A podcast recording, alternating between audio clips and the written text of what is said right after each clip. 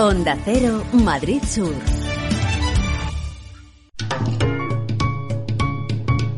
Lubricantes Total patrocina Auto FM. Lubricantes Total. Mantén tu motor más joven por más tiempo.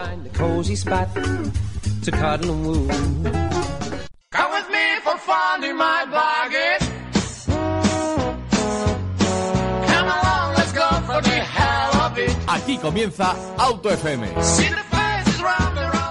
Bienvenidos a Auto FM. Qué ganas tenía de estar junto a vosotros. Ha pasado menos de un mes, bueno, han pasado 29 días y yo os echaba de menos. Echaba de menos todo el equipo de Auto FM porque al final esto existe gracias a vosotros. Eh, comenzamos una temporada más, una temporada con mucho cariño que la que vamos a realizar. Vamos a tratar esos temas que tanto os gusta y sobre todo vamos a tener novedades durante todos estos meses. Estar atentos, abrir bien las orejas porque vais a encontrar cosas nuevas aquí en el programa, sobre todo cosas muy técnicas. Vamos a buscar ese plus que nos habéis indicado que os gusta siempre sobre todo ese plus eh, técnico de los automóviles. Pero antes de arrancar esta temporada, que ya no llevamos una, ni dos, ni tres, ni cuatro, ni cinco, ni seis, ni siete, ni ocho, ni nueve, ya diez, ¿eh? ya diez temporadas junto a vosotros. Esta, arrancamos esta semana, este viernes, pero es que venimos todavía con cierta solera, con cierto bueno, gusto bueno de haber narrado las 24 horas de Le Mans, las 24 horas seguidas, algo que comenzó como una locura hace ya unos años, exactamente ocho años, y que bueno, pues ya nos hemos hecho unos referentes en la comunicación de Le Mans en habla castellana, en habla española, también por supuesto en España y que bueno, cada vez más y más eh, locos nos, eh, nos seguís y nos escucháis. Bueno, yo tenía mis dudas porque este año iba, ha sido en agosto y ya sabes, en agosto pues bueno, vine yo expresamente de la playa para hacer las 24 horas, con eso te digo todo y muchos de los oyentes nos habéis escuchado desde la playa o desde donde estéis de vacaciones y tenía bueno, pues la gente se habrá desconectado, no seguirá tanto la carrera, casi 60.000 oyentes nos habéis seguido durante las 24 horas de Le Mans. Me habéis dejado con la boca abierta. Muchísimas, muchísimas muchísimas gracias por habernos acompañado, por haber estado ahí y sobre todo por haber participado tanto junto a nosotros durante estas 24 horas que si no tampoco tendría sentido. Esta vez yo no fui el jefe de ceremonia, sino que fue Fernando. Bienvenido, Fernando.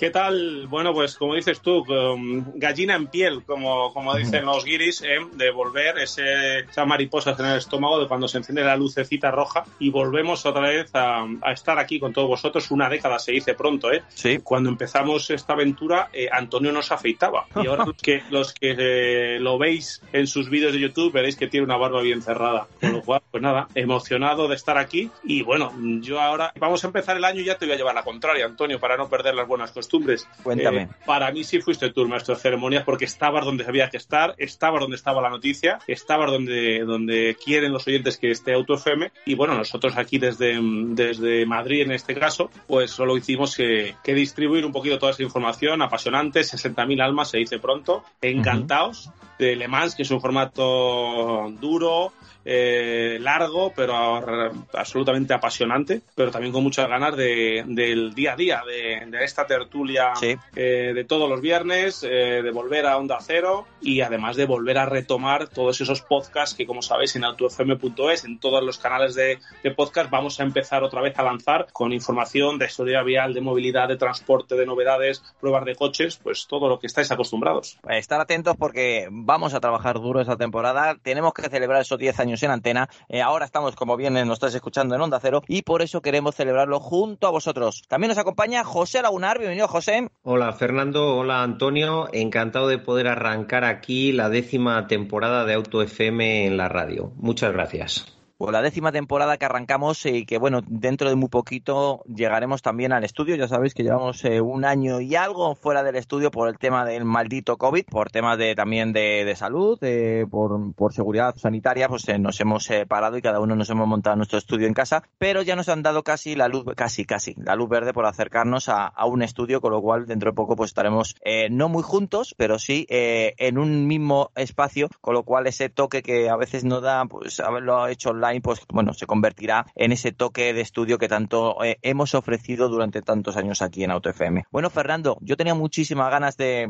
volver a la radio. Es verdad que yo en la playa estaba a gusto, no lo voy a negar, pero también me faltaba este plus, este plus de estar junto a los oyentes que, por cierto, nos ha mandado durante este mes de agosto muchos emails. Sí, muchos emails con, consultas, con agradeciéndonos también, llevarles toda la actualidad del, mundo del motor y al final es lo que, lo que nos hace estar aquí. Eh, no tiene otro sentido esta reunión de del mundo del motor que trasladaros y contaros todas las novedades. Aunque también os digo una cosa, si no hiciéramos radio, estaríamos todos en cualquier eh, garito, en cualquier terraza, en cualquier reunión haciendo lo mismo, ¿eh? que es hablar de coches. Es algo natural, no es algo que, nosotros eh, realmente lo hagamos preparado en el sentido de, artificial, ¿no? sino que es lo que más nos gusta, que es hablar de coches. Hablar de coches.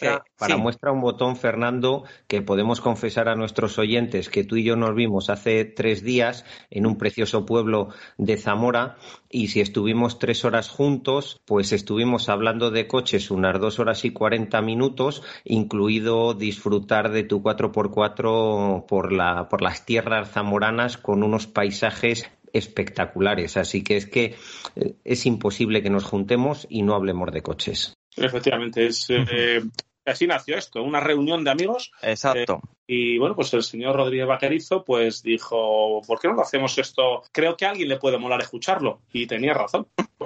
Y miles y miles de oyentes han entrado en esta trampa. Bueno, por cierto, en esa en ese día tan, tan especial que José Lagunar y Fernando se juntaron, yo los yo llamé varias veces a Fernando y no me cogió el teléfono, con lo cual o lo pasaríais bien. La conversación era amena y luego como eh, estuvimos eh, también dando una rutita, haciendo un poco de off-road de 4x4, dándole algún sustillo a la mujer de, José que Pobrecita. No se, esperaba alguna cuestecita que tuvimos que, que, afrontar y, bueno, pues fue una jornada amena, divertida y como bien dices, hablando mucho de coches, eh, analizando también esa sección de seguridad vial que un año más seguirá con muchas novedades, con muchas cosas y que ya tenemos ahí perfilando y que hoy empezaremos con el primer capítulo. Vamos a comenzar y si os parece bien con algo tan reciente como que hoy mismo lo hemos visto. El nuevo Kia Sportage 2022, el nuevo nuevísimo, eh, acaba de aterrizar en Europa y hemos tenido la ocasión de ser los primeros medios en verlo, tocarlos, hasta incluso sentarnos en él. Ya sabes que es el sub más importante para Kia porque es el que más ventas ha recibido, aparte que ya el Sportage digamos que es casi un, emblema para, para Kia por la cantidad de ventas que ha tenido en Europa, en especial también en España,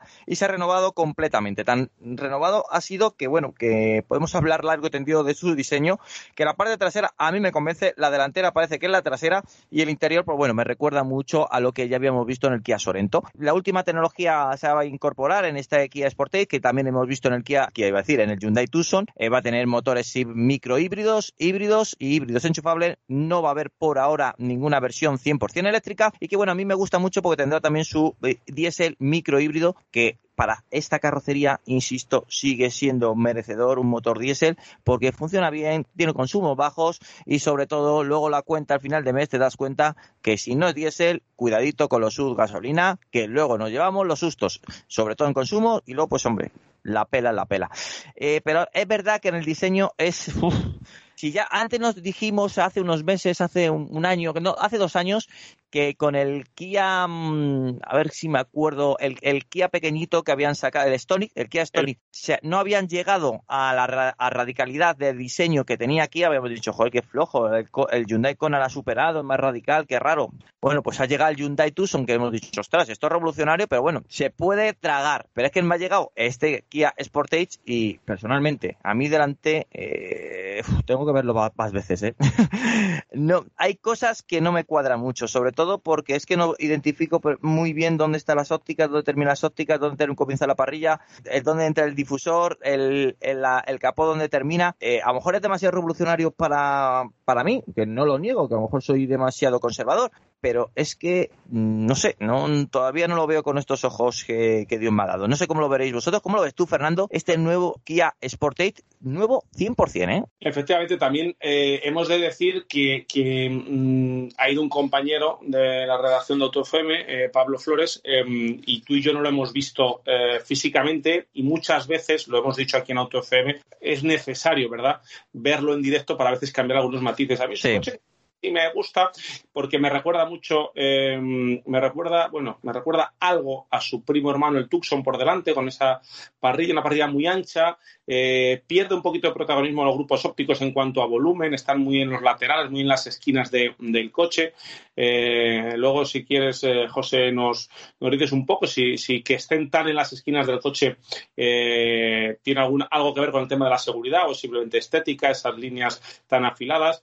Hemos visto fotos del acabado GT Line que le está funcionando muy bien eh, a Kia, es un eh, acabado pues, mucho más deportivo, mucho más aparente. Yo quizás donde, donde mm, lo veo un poquito más, más, más difícil de, interpretar el diseño y donde me gustaría realmente verlo y tocar la parte trasera, la parte del portón, una parte muy limpia, muy horizontal, pero parece un coche que busca un poquito, fíjate que, que lo que acabas de decir tú, Antonio, te lo compro, ¿eh? y es que eh, me ha parecido un diseño que me pasó como con el, con el Kona, en este caso de Hyundai, ¿verdad? Un, diseño que me ha sorprendido mucho, que no me lo esperaba de, en este caso de Kia, con los ángulos, en esta carrocería en tonos bicolor que les ha funcionado muy bien en el Niro. Mm, voy a hablar de memoria, no tengo el dato delante, pero creo que no me equivoco si digo que en el, en el, en el Niro me parece que casi el 80% de los Niros son bicolor, de hecho en, en distinto color y en, y en, y en Sportage pues entiendo que quieren también buscar ese, ese, ese gusto de los clientes. Y luego muy importante esas opciones, sobre todo me, me le tengo muchas esperanzas a la versión diésel microhíbrida, donde la gente va a comprar etiqueta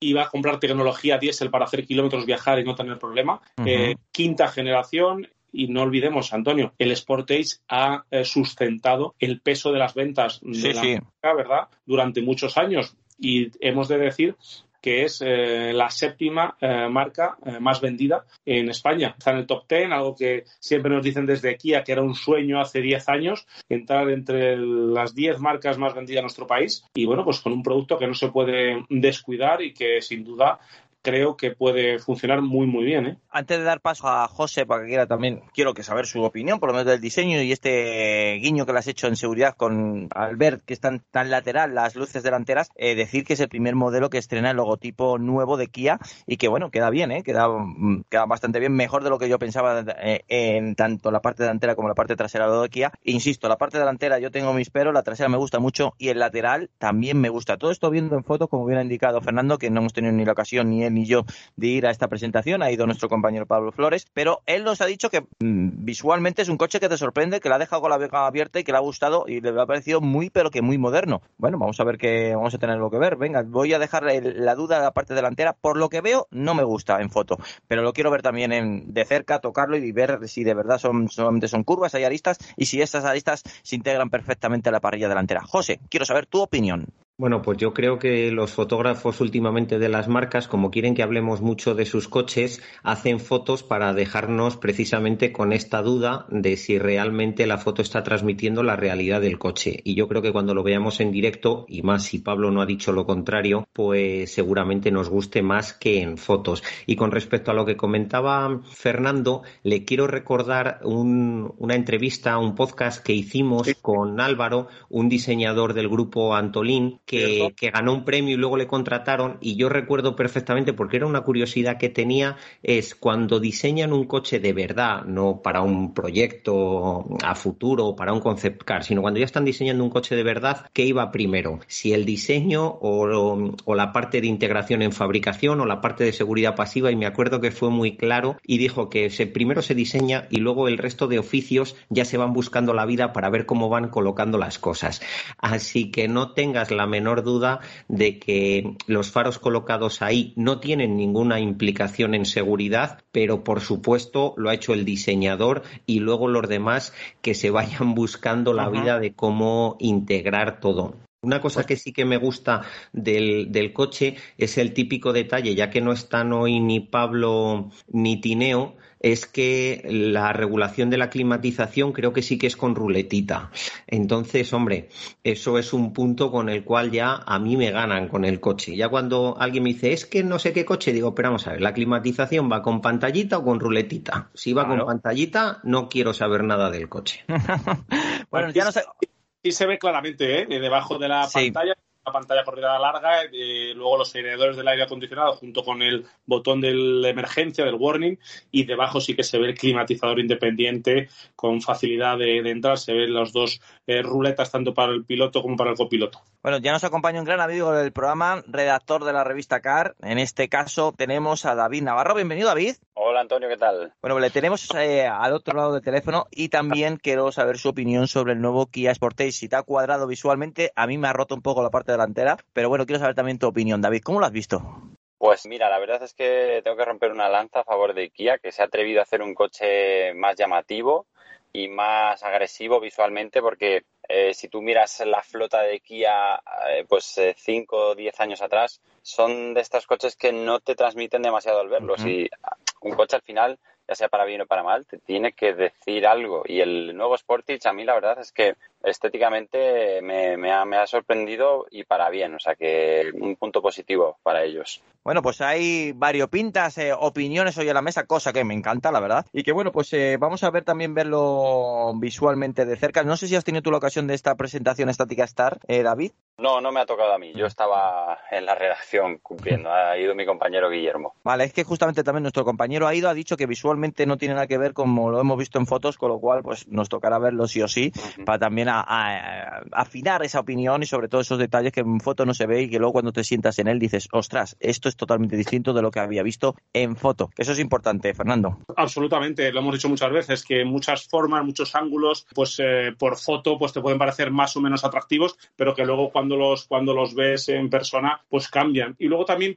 pasa mucho que eh, el mercado, la tendencia del mercado, eh, al final todos los fabricantes tienen unos parámetros que casi todos van siguiendo, ¿no? Parrillas más altas, las luces muy pequeñitas, con formas muy horizontales, muy dinámicas, con, los LEDs se pueden permitir jugar más. Y bueno, cuando ya vas viendo muchos más modelos que van adoptando pues ese tipo de, ángulos, pues te van entrando un poquito más por el ojo, que te cambia mucho más la percepción, ya no solo de verlo en foto a verlo en persona, sino de verlo en persona por primera vez a cuando luego poquito a poco lo vas viendo por la calle y bueno, pues hay veces que hay coches que no te convencen tanto y poquito a poco realmente te van, te van llenando el ojo. Bueno, vamos a cambiar. Ahí está el Kia Sportage que va a llegar a principios del año, con lo cual vamos a tener unos cuantos meses también para seguir desgranando este coche. Cuando sepamos más, sepamos exactamente cuál es el precio definitivo de, este modelo y también pues son las versiones que llegarán al mercado español.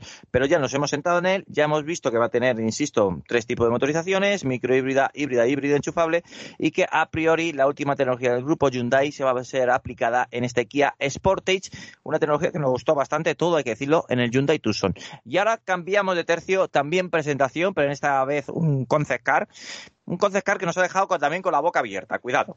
Es el Cupra más pequeño que llegará al mercado, que adelanta lo que va a ser los coches urbanos 100% eléctricos y que, bueno, nos lo ha presentado como Cupra Urban Rebel.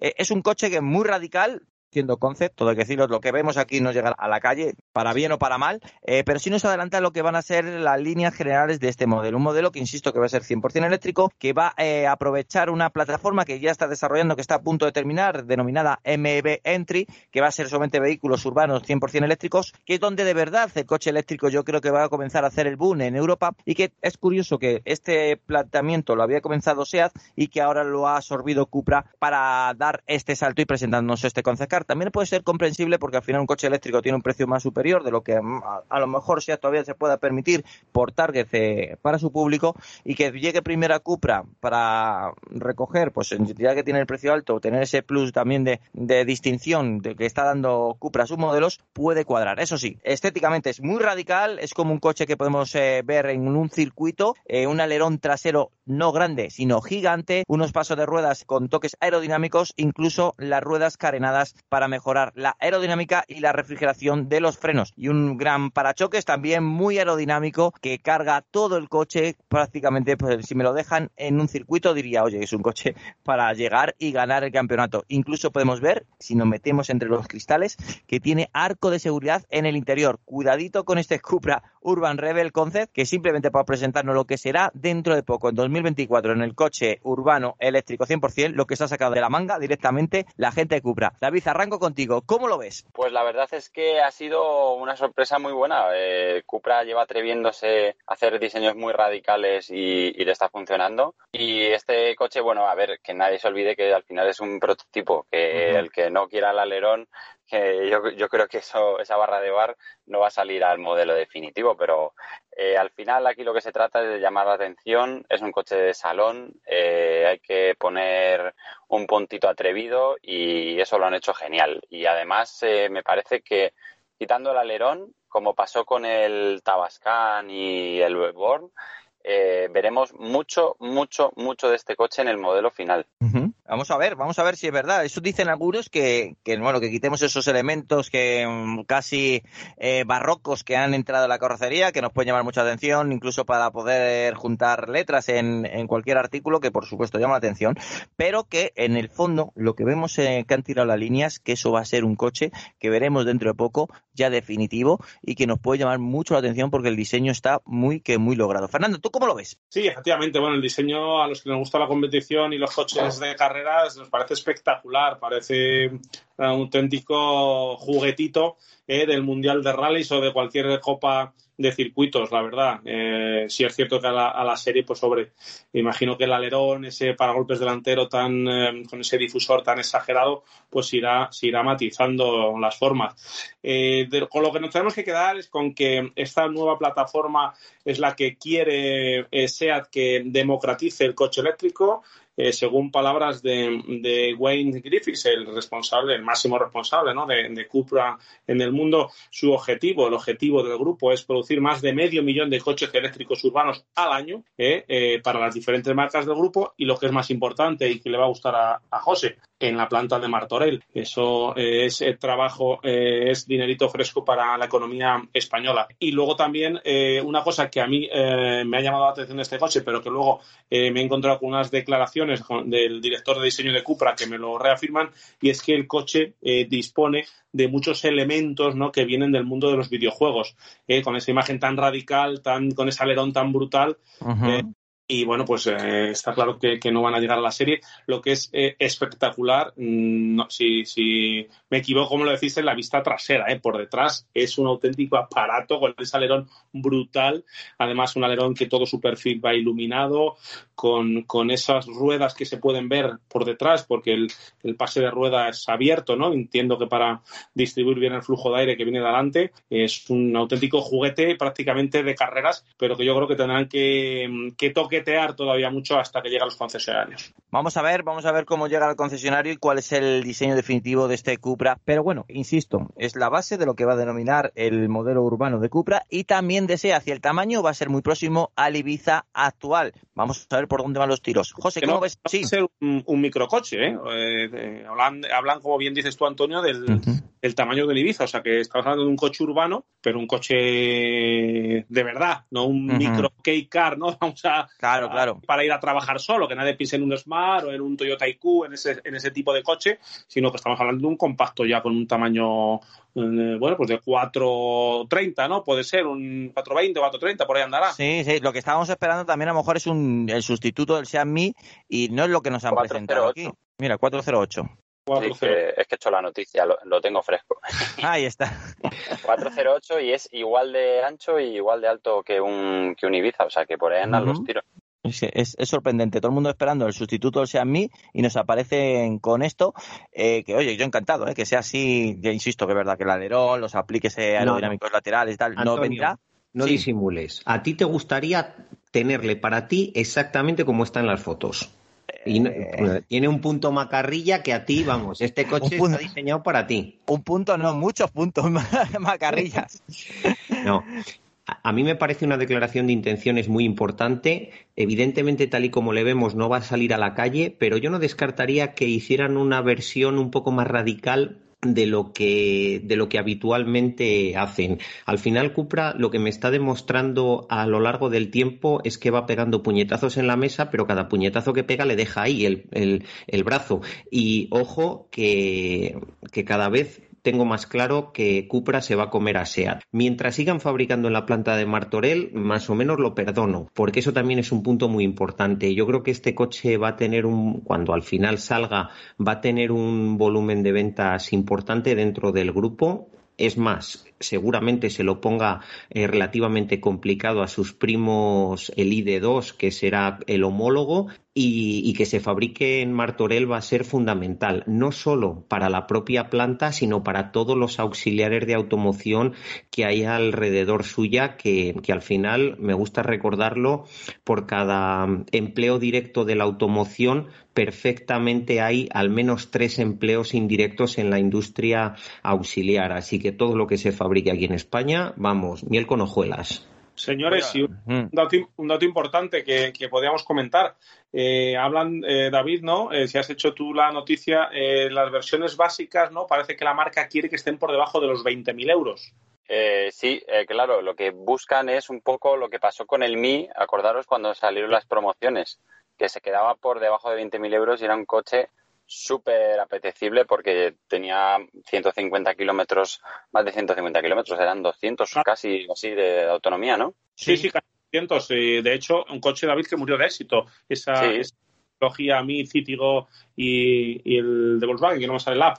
si lo usabas solo en ciudad, podías estar haciendo 300 Claro. kilómetros fácilmente. Entonces, eh, esto lo llaman, eh, pues eso, el- la, la- la plataforma MEB en su forma más pequeña. O sea que, mm, salvo que salga una MEB Evo o algo así, creo que no vamos a ver un coche eléctrico más pequeño que este Urban Rebel.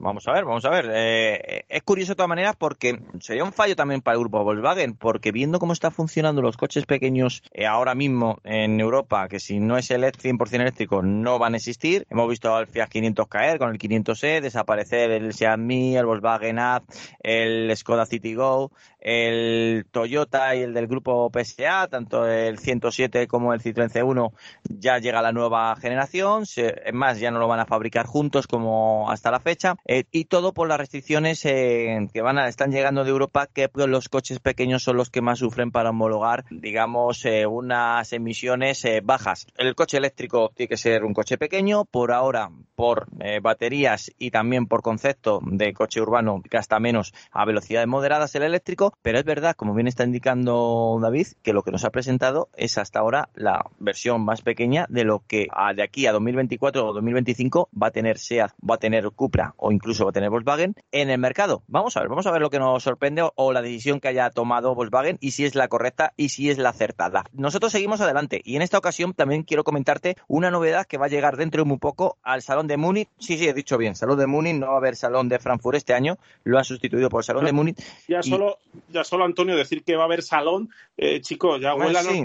Ah, ya huele a algo que, esto va avanzando. Vamos a ver, vamos a ver. Quiero ver cómo funciona el de Múnich, si las marcas apoyan este nuevo concepto que ha presentado desde, desde esta capital de, de provincia alemana. Un sitio muy interesante. Es verdad que no es Frankfurt, pero puede ser también un centro muy especial para presentar grandes novedades. Y una de esas grandes novedades viene de entre Rumanía y Francia. Digo esto porque es de Dacia. Eh, nos van a presentar el sustituto del Logan MCV y del Logi. Ya sabéis, esos modelos eminentemente familiares que tiene Dacia y que le han titulado este nuevo modelo como, a ver, si no me, me- o David, eh, Fernando, me, me corregís. eh, Antes que no te me ahogues, que cojas aire. es que, es que, claro, es que no sé, no sé cómo decir. Jogger, Jogger, bueno, eh, es un nuevo modelo. Navarro, mójate. Uf, es que el rumano lo tengo un poco oxidado. Yo, yo, yo yo- hasta que no- Yo, eh, claro, es que yo hasta que no escuche a alguno de Dacia que me lo diga, eh, se escribe J-O-G-G-E-R. Puede ser o Jogger o Jogger. tacha, pues imagínate esto. Es verdad, Tachia, Tachia.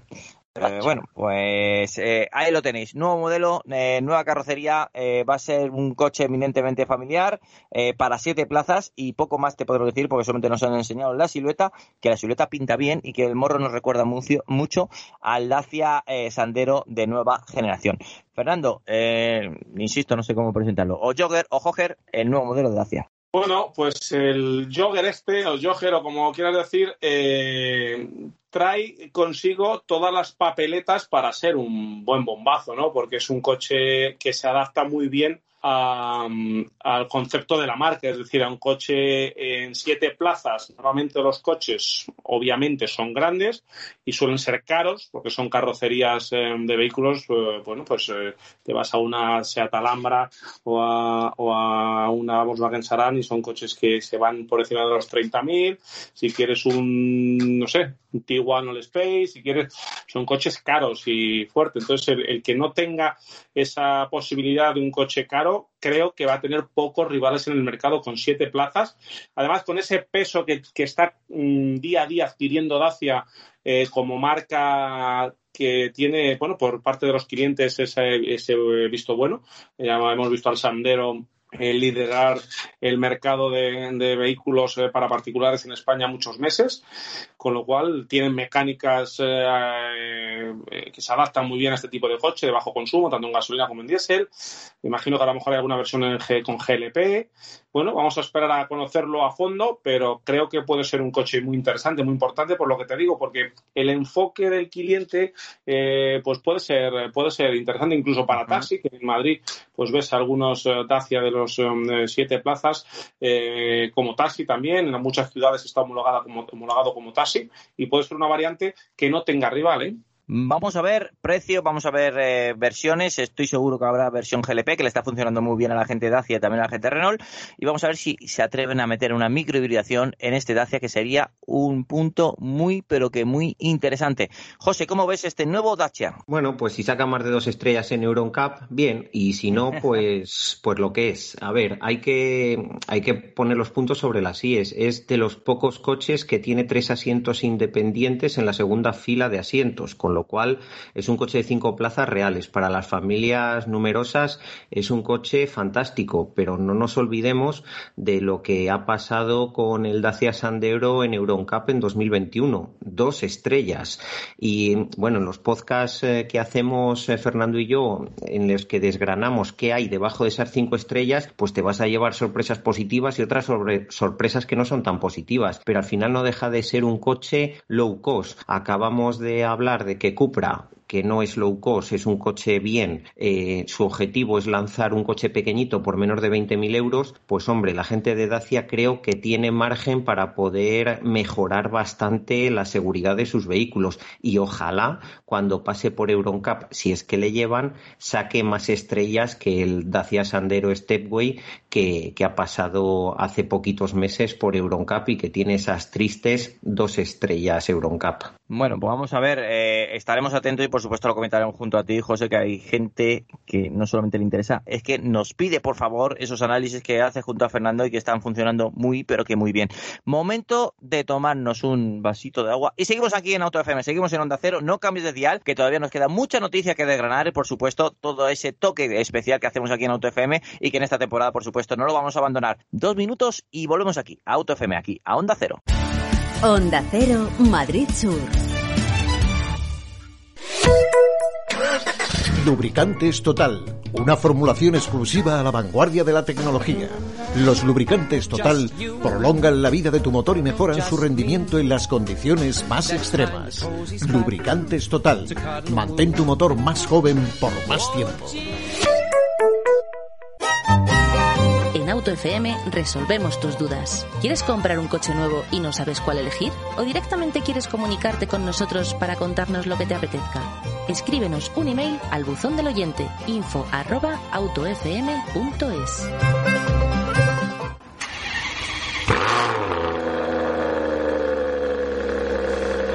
Auto FM la revista sonora del motor, con Antonio Rodríguez Vaquerizo. Ya estamos de vuelta, bienvenido, esto es Auto FM, estás en Onda Cero, no cambies de dial porque vamos a hablar, analizar y acercarte las últimas noticias de las cuatro ruedas, las últimas noticias del motor, las últimas noticias de coches aquí, en Auto FM. Bien, pues eh, si antes estamos hablando del último Dacia que va a llegar al mercado y que va a ser presentado en el Salón de Múnich, pues ahora te vamos a decir una noticia que también nos ha dejado con la boca abierta, porque hasta la fecha todos los Porsches que se fabricaban salían de Alemania. Pues bien, una de esas noticias que no ya llegan a agosto, yo creo casi a escondidas, es que Porsche va a abrir su primera fábrica fuera de Alemania y cuál es la elegida en Malasia. Aparte, luego un anexo de esta noticia venía que además vendrá un centro de I más D en China. ¿Todo esto por qué? Malasia, qué sitio más raro, ¿por qué van a fabricar ahí? Bueno, es un sitio eh, perfecto porque puede repartir por toda esa parte de oriental sus, sus, Porsches, coches también muy valorados en China, en Japón y demás eh, países como Malasia también eh, orientales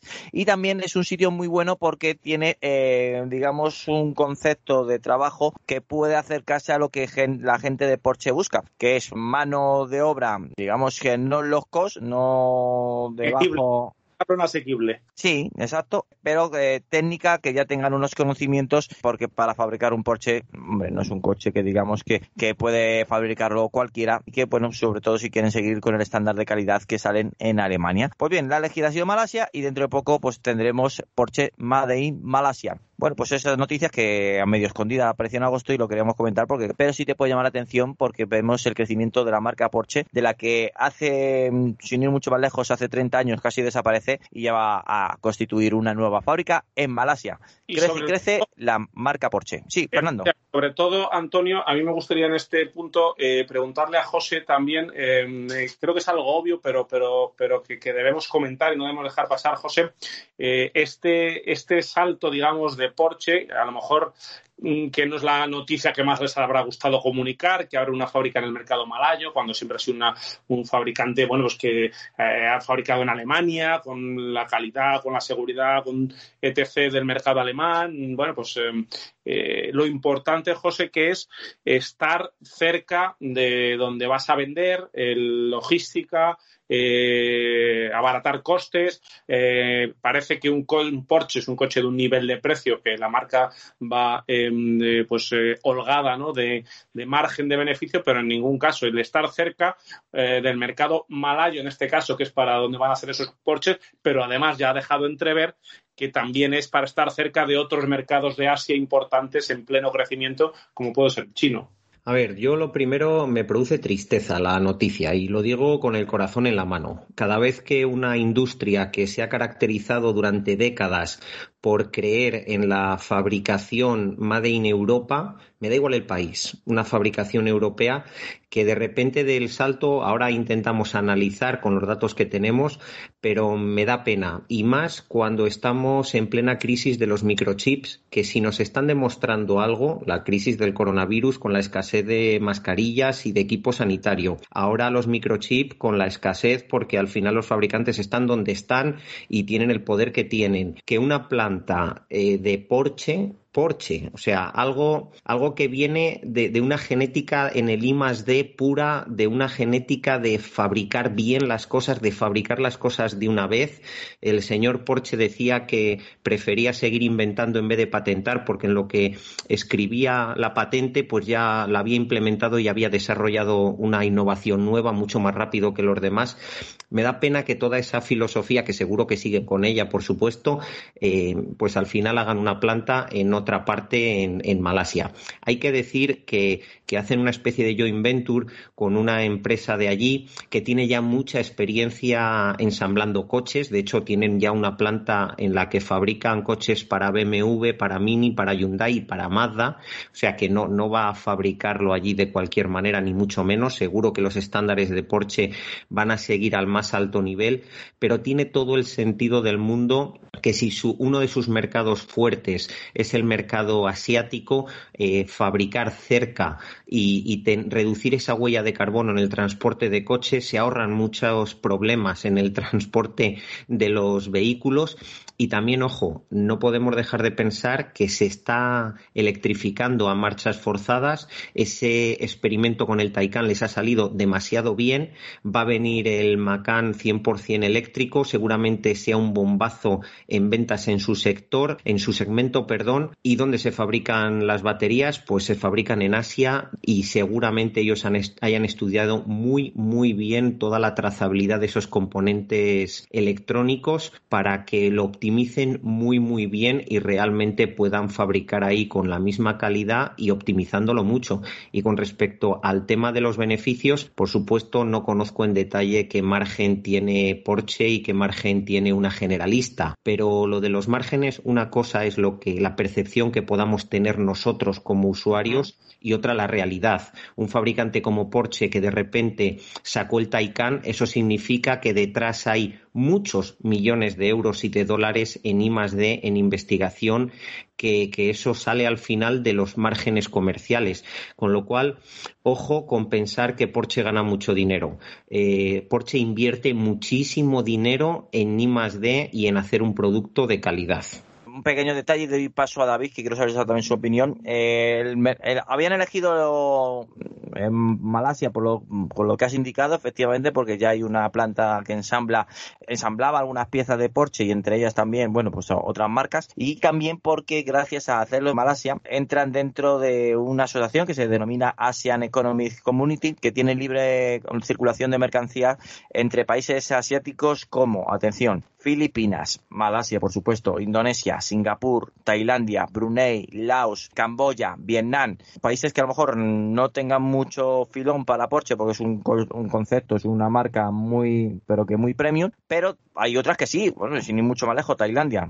Ya sabemos que su poder adquisitivo ha crecido en estos últimos 10 años enormemente. Laos también ha crecido mucho. Filipinas eh, tiene partes de algunas islas que cuidadito con ellas. Y Vietnam también ha crecido de lo que nos tenían a, acostumbrados supuesto Brunei. Eh, mercados que han crecido un porcentaje muy alto para Porsche y que dicen que gracias a esta fábrica van a llegar a ser la cuarta zona con más ventas de Porsche en el mundo. Que se dice pronto. David, quiero saber tu opinión. Pues que esto es inevitable, es la globalización y si esto permite que la marca avance y le salgan mejor los números y no repercuta negativamente al trabajo en Europa, que al final suele ser uno de los mayores hándicaps, pues oye, bien por ellos. Y bueno, no tengo nada que reseñar a lo que habéis eh, añadido vosotros, pero para información de los oyentes, pues puntualizar un poco que aunque es la primera fábrica como tal propia de Porsche fuera de Alemania, Porsche ya ha fabricado, ya se han fabricado modelos de Porsche antes de, de, esto, de esta fábrica de Malasia en su historia. Por ejemplo, el, eh, Cayman y el Boxster se empezó a fabricar en Finlandia, ¿de acuerdo? Y, y el Cayenne, eh, desde 2016, hay unidades que salen de la fábrica de Volkswagen en Bratislava, en Eslovaquia. O sea que, al final, si el producto está bien hecho y se conduce como a nosotros nos gusta, que en este caso los Porsche siempre nos gustan, pues eh, no hay problema. Bueno, pues mira, buena puntualización. Muchísimas gracias, David. Seguro que nuestros oyentes lo, lo agradecen siempre ese toque diferencial que atraemos aquí en, Auto FM. Bueno, José, antes de. Porque no se va a pasar la hora porque me conozco yo, eh, comienzo a hablar de coches y se me va el santo al cielo.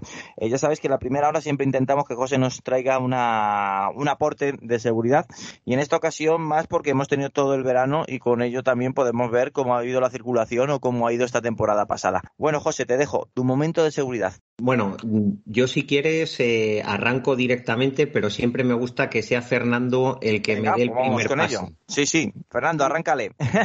Eh, no, eh, hemos estado hablando antes de, comenzar el programa ¿no? de, ese titular. Eh, yo le preguntaba a José que bueno que, habíamos conocido ¿no? que la DGT nos ha dado el dato ¿no? de que en 2020 fallecieron 1.370 personas. y a mí me chocaba como, como esclavo de la actualidad que somos los periodistas que ocho meses después de que acabara el 2020 tuviéramos ese dato. José, mm, en agosto de 2021 nos dicen los fallecidos de 2020. ¿Cómo es eso? Bueno, Fernando, a ver, tenemos que estar acostumbrados a, estos pequeños detalles. Eh, todos sabemos que no debe ser tan difícil compartir los datos entre la DGT, los Mossos de Escuadra, la China y los datos de los municipios, de las policías locales, pero la realidad es que es la que es. Tardan ocho meses en darnos unas cifras oficiales de algo tan importante como son los fallecidos en accidente de tráfico y algo tan importante que representa en torno al 1,5% de nuestro Producto Interior Bruto.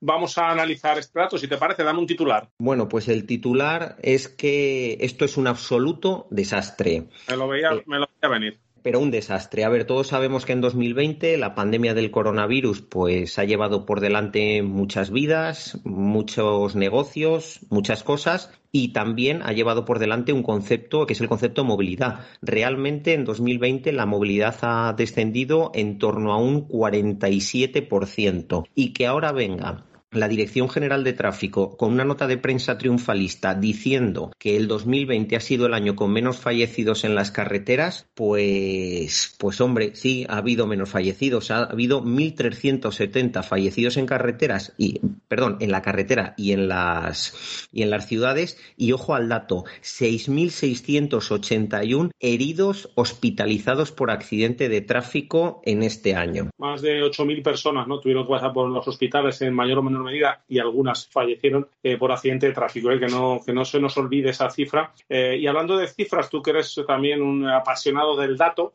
lo que está claro es que, es la menor cifra ¿no? desde que se tiene en registro ¿no? en estos 1.370 fallecidos. Sí, pero no vamos a hacernos trampas al solitario. En términos absolutos, por supuesto que es la mejor cifra, mejor que el año 2019 y mejor que hace 30 años cuando morían 8.000 personas en las carreteras españolas teniendo un parque automovilístico tres veces más pequeño. Claro que hemos mejorado para chasco, que no, pero el problema está en que en términos eh, absolutos es mejor, pero en términos relativos no lo es, porque los fallecidos en accidente de tráfico tan solo han tenido una reducción de un 22% un 22%, cuando la movilidad se ha reducido un 47%.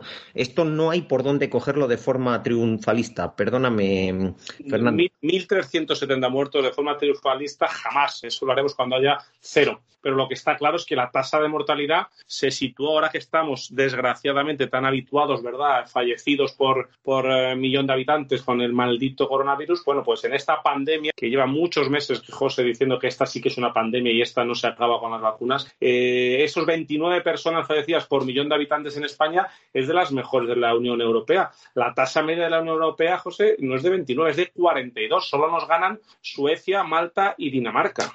Eh, sí, te lo compro, de verdad, Fernando, pero es que en seguridad vial no nos vale con ser los cuartos en Europa. En seguridad vial, la única aspiración que tendría que tener una administración pública es ser los primeros. No hay otra opción. Y desde luego, con las medidas de únicamente de reducir la velocidad, pues los datos no están acompañando en absoluto. Insisto, no me vale una reducción del 22% en los fallecidos en este 2020.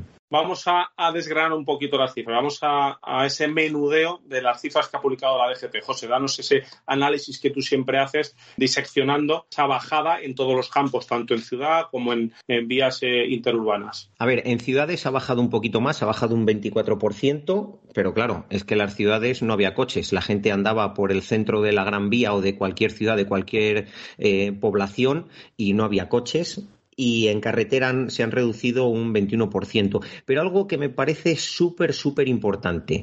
En autopistas y autovías se ha reducido los fallecidos un 35% y en carreteras convencionales solo un 16%. Yo creo que no hace falta ni ser ingeniero ni tener más de 10 años para darse cuenta de que con menor movilidad, pues evidentemente hay menos accidentes. Pero es que con menor movilidad y hay menos accidentes, pero si vas por autovía o autopista, todavía hay menos accidentes con fallecidos o con heridos graves. Y claro, tampoco hace falta ser ingeniero para ver que las carreteras convencionales están mal atendidas, no están con el mantenimiento adecuado y eso redunda evidentemente en que sigue siendo una sangría importante. Que nos pilla el toro de la, desconexión. Los meses, eh, hay meses de que hay más eh, eh, siniestros, menos, ¿cuáles son los mayores descensos por comunidades autónomas? A ver, en 2020, cuando las restricciones eran más fuertes, es cuando se redujeron más los fallecidos. En abril un 65%, en mayo un 49% y en marzo un 43%. No me vale porque no había coches ni por las carreteras, ni por las calles, ni por ningún lado. En cuanto a las cifras, que también me importan bastante por franja de edad, que también me parece algo muy importante, es que sobre todo en niños de 0 a 14 años, hemos pasado de 32 fallecidos a 17 en 2020 es una reducción importante, pero es que tendría que ser más continuada y, más importante en el tiempo. En realidad se ha bajado en todas las franjas de edad, pero como en Ribekit siempre tenemos esa especial sensibilidad con los niños, me gusta eh, remarcarlo. Así que incluso metiéndonos a todos en casa, obligándonos a no coger el coche, hay fallecidos en las carreteras. O nuestra administración pública, en concreto la DGT, hace algo diferente a lo que está haciendo, o este 2021, que ya van ocho meses, va a pasar el 2020 de ser el que menos fallecidos hay eh, registrados a 2021. Esto se va a desmadrar totalmente en cuanto a fallecidos y heridos graves en las carreteras. Sí, lo han hecho, José, lo han hecho. Nos han eh, prohibido eh, pasarnos 10 o 20 kilómetros la velocidad máxima cuando tenemos que repasar algún vehículo todavía no. Lo quieren aprobar ahora en Consejo de Ministros dentro de poco, pero la estrategia del actual director de tráfico de la DGT es bombardear a la población con medidas restrictivas ocho y nueve meses antes de que entren en vigor para ir metiéndonos el miedo y que, y que ya la gente vaya acojonada, y perdonar que lo diga así, cuando va a conducir. Qué vergüenza, qué vergüenza. Vergüenza, lo tengo que decir así, vergüenza, porque lo único que estás haciendo es que la gente cuando adelante, adelante con miedo, no adelante como tenga que adelantar, esté más tiempo en el sentido contrario y con lo que ello involucra tanto al coche que está adelantando como los coches que puedan venir de frente. Pero bueno, ya veremos testigos de, de momentos muy tensos, momentos difíciles, incluso pues algún muerto simplemente por esta estupidez. Muchísimas gracias, José. Nada, gracias a vosotros y no os preocupéis que en los siguientes lo daremos todo en tono positivo, pero había que empezar la temporada poniendo las cosas en su sitio. Ahí está. Bueno, pues nosotros seguimos aquí en Auto FM, seguimos aquí en Onda Cero. Onda Cero, Madrid Sur. Lubricantes Total, una formulación exclusiva a la vanguardia de la tecnología. Los lubricantes Total prolongan la vida de tu motor y mejoran su rendimiento en las condiciones más extremas. Lubricantes Total, mantén tu motor más joven por más tiempo. En Auto FM resolvemos tus dudas. ¿Quieres comprar un coche nuevo y no sabes cuál elegir? ¿O directamente quieres comunicarte con nosotros para contarnos lo que te apetezca? Escríbenos un email al buzón del oyente info arroba.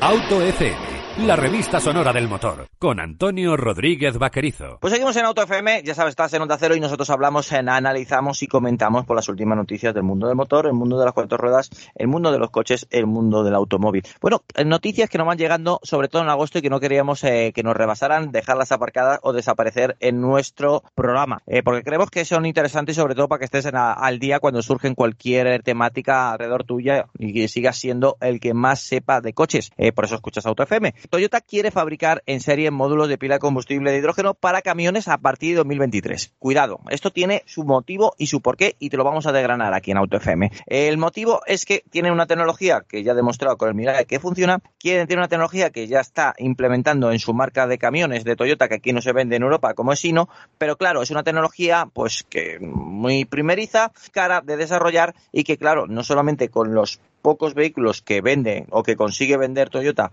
con esta tecnología puede seguir desarrollando pues futuras evoluciones de esta tecnología. Necesita que estos módulos se sigan vendiendo, con lo que gane, entre comillas gane, eh, pueda seguir evolucionando esta tecnología y con ello pues ganarían todos, tanto los que lo compran como la propia Toyota para seguir teniendo esa, ese plus de, tecnología con estas pilas de combustible. Una pila de combustible que ya ha demostrado que en coche funciona, que ya ha demostrado que en autobús está funcionando. Es más, una marca portuguesa lo implementando en autobuses para el resto de Europa con base de Toyota. Aquí al ladito lo están fabricando y que bueno, pues Toyota también se lo ha ofrecido a las grandes marcas de camiones. Camiones que ya han dicho, marcas de camiones que han dicho que quieren eh, seguir la estela del hidrógeno, que apuestan por el hidrógeno, pues mira, si antes de desarrollar una pila de combustible ya te la está ofreciendo Toyota a un precio muy pero que muy competitivo, por lo menos para arrancar es eh, digna de mencionar y que posiblemente muchas marcas se apoyen en Toyota en esta tecnología como está haciendo Subaru con sus modelos híbridos. Pues ahí lo tienes, Toyota ofreciendo también, ya no solamente en autobuses, ya no solamente en trenes, que esto te lo dijimos hace meses, ahora también para el resto de los camiones, para el resto de las marcas de camiones que utilicen su pila de combustible. Fernando. Efectivamente, un tipo de, combustible del que hemos hablado mucho aquí en AutoFM. En, en eh, los podcasts, tenéis un montón de, podcasts en los que hablamos de, hidrógeno. Y sobre todo lo, interesante de esta noticia es que, eh, según Tetsuo Owada, que es el presidente y director general de Toyota eh, Motor en Estados Unidos, en el norte, en el norte de América, pues eh, efectivamente, como decía Antonio, lo que quieren es fabricar un sistema, ¿no? Ese sistema de, de eléctrico de pila de combustible que vaya eh, ya integrado y validado y que eh, esas marcas de camiones puedan integrar en sus vehículos pesados, sea una solución un poco estándar, digamos, y, y que, y que dé eh, un motor de hasta 160 kilovatios que pesará unos 635 kilos, que no me parece, no me parece mucho, y que quieren, eh, bueno, con ese objetivo, ¿no? De ofrecer un tren motriz de pila de combustible que a un camión con un semirremolque eh, estamos hablando de un eh, bicharraco de unas 36 toneladas, pues una autonomía de 480 kilómetros, que si bien no es demasiada eh, para transporte, obviamente, que, que hacen muchos más kilómetros, no, ya no estamos hablando de un vehículo particular, sí que es interesante, ¿verdad? Que haya esta solución integrada, además de la mano de un fabricante como Toyota que te garantizas que va a ser, bueno, pues eh, un eh, sistema y una tecnología de primer nivel. Vamos a ver por dónde van los tiros, sobre todo porque esta es la tecnología que sí que se puede ofrecer a transporte pesado como son los trailers y que con las baterías, pues prácticamente la mitad del transporte sería para transportar la batería y el resto para mercancía, es decir, que no es viable. Si quieres de verdad tener emisiones cero y utilizar motores eléctricos para utilizar eh, sustituir, en este caso, los motores diésel. Vamos a ver, eh, sin duda alguna, el hidrógeno será el sustituto del diésel, el sustituto del gas natural, pero todavía nos faltan algunos pasos que Toyota quiere que seguir avanzando y que, por supuesto, quiere que se unan más marcas a la fiesta del hidrógeno. David, ¿cómo ves este movimiento de Toyota? Pues mira, por algo hay que empezar, ¿no? Para el hidrógeno, eh, si bien es cierto no hay muchas marcas ni modelos de vehículos actualmente a la venta con esta tecnología, porque eh, todo se ha enfocado, para bien o para mal, el tiempo lo dirá, hacia el eléctrico normal, pues eh, está bien que, marcas como Toyota, sobre todo, que es, eh, está en el top 3 de fabricantes mundiales, esté apostando tan fuerte por esta tecnología que parece que en el horizonte se, se plasma un poco como una buena alternativa eh, para, para, los coches 100% eléctricos de batería. Y mira, pues los camiones, igual que tú has dicho antes que el coche eléctrico eh, será el rey de las ciudades eh, en mm. primera instancia, pues el hidrógeno será el rey del transporte, yo creo, en primera instancia, ¿no? Porque al final, aunque tenga menos de 500 kilómetros de autonomía este camión, al final un camionero, pues, ¿qué puede hacer del tirón? 400 kilómetros y para.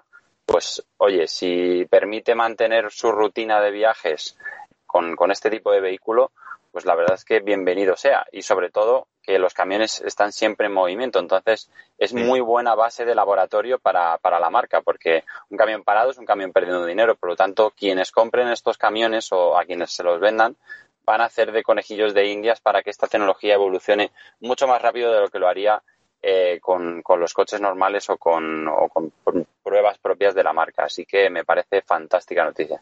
Así es, y sobre todo tener en cuenta que eh, la carga del hidrógeno se hace en 10-15 minutos y en cambio con una batería, aunque sea de carga rápida, para un camión eh, mínimo 3 o 4 horas. Eh, la diferencia también es notable en el tema de cargas. El hidrógeno, José, sin duda alguna para el transporte pesado ya no es una opción, ya es el futuro, ya es también un presente gracias a Toyota. Sí, y yo creo que Toyota deberíamos reflexionar sobre su visión de la tecnología en los últimos años y a futuro. Hace poquito han liberalizado miles de patentes. Eh, tiene un montón de proyectos en conjunto con Suzuki, con Subaru, con otras empresas del mundo de la automoción. Va un poco a contracorriente, está demostrando una filosofía de verdad de todos juntos vamos a sumar más y vamos a sumar más rápido, que eso de boquilla te lo dicen todos los fabricantes, pero no lo hace ninguno y por eso quiero resaltar este espíritu de Toyota aquí con el hecho del hidrógeno y de, y de intentar hacer una plataforma que puedan utilizar otros fabricantes me parece perfecto. Y de hecho como además también tenemos cada día más oyentes del mundo del transporte quiero recordarles que todos los meses tenemos un especial en el que hablamos con Rafa Soto precisamente de temas concretos sobre el mundo del camión sobre los tacógrafos sobre todas las dificultades que tienen que son muchas porque la inmensa mayoría son pequeños autónomos y también haremos un especial en el que hablaremos de combustibles y que Rafa desde dentro desde dentro del mundo del camión nos cuente realmente si este tipo de tecnologías van a valer para la inmensa mayoría de los camiones que suelen hacer rutas, pues a lo mejor Madrid-Barcelona, La Coruña-Madrid, etcétera, y si realmente eh, algún día va a desaparecer el diésel en los camiones en Europa, porque mucho me temo que hay ciertas rutas, hay ciertos tipos de transporte que incluso con esta tecnología del hidrógeno, que seguro que va a ser maravilloso y va a funcionar genial, todavía va a hacer falta coches, perdón, camiones diésel o quién sabe si los biocombustibles van a llegar también al transporte de alguna forma. Pero vamos, sobre todo que todos nuestros oyentes camioneros no se pierdan y los que no son camioneros también para que se enganchen, no se pierdan nuestros especiales con Rafa Soto una vez al mes. Que sepan que no son samaritanos tampoco la gente de Toyota, que lo hacen para poder seguir desarrollando su tecnología para que salgan los números. Si venden cuatro Mirais y tienen que seguir metiendo millones y millones de euros para desarrollar la pila de combustible, pues los números no, no salen.